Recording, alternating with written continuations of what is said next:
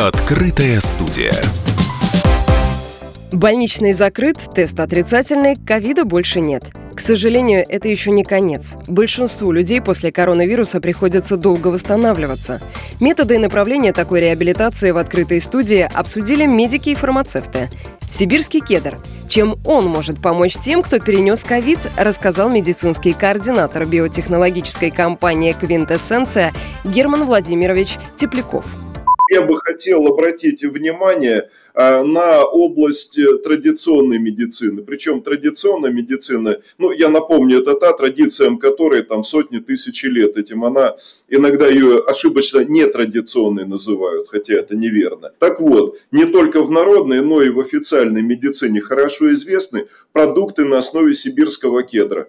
И особое место в этом ряду занимает шишка сибирского кедра. Именно на нее основе и создан вот такой вот новый продукт Q-Recovery. А его свойства и влияние на организм оказались таковы, что он именуется автором, а это наш российский ученый Дмитрий Дегтярев – как квинтэссенция гомеостаза. То есть, с одной стороны, это старое, веками проверенное средство, его там сотни лет применяли на практике. С другой стороны, это новейшие биомедицинские технологии, только недостаток времени э, мешает мне поведать о том, насколько это изящные, красивые техники.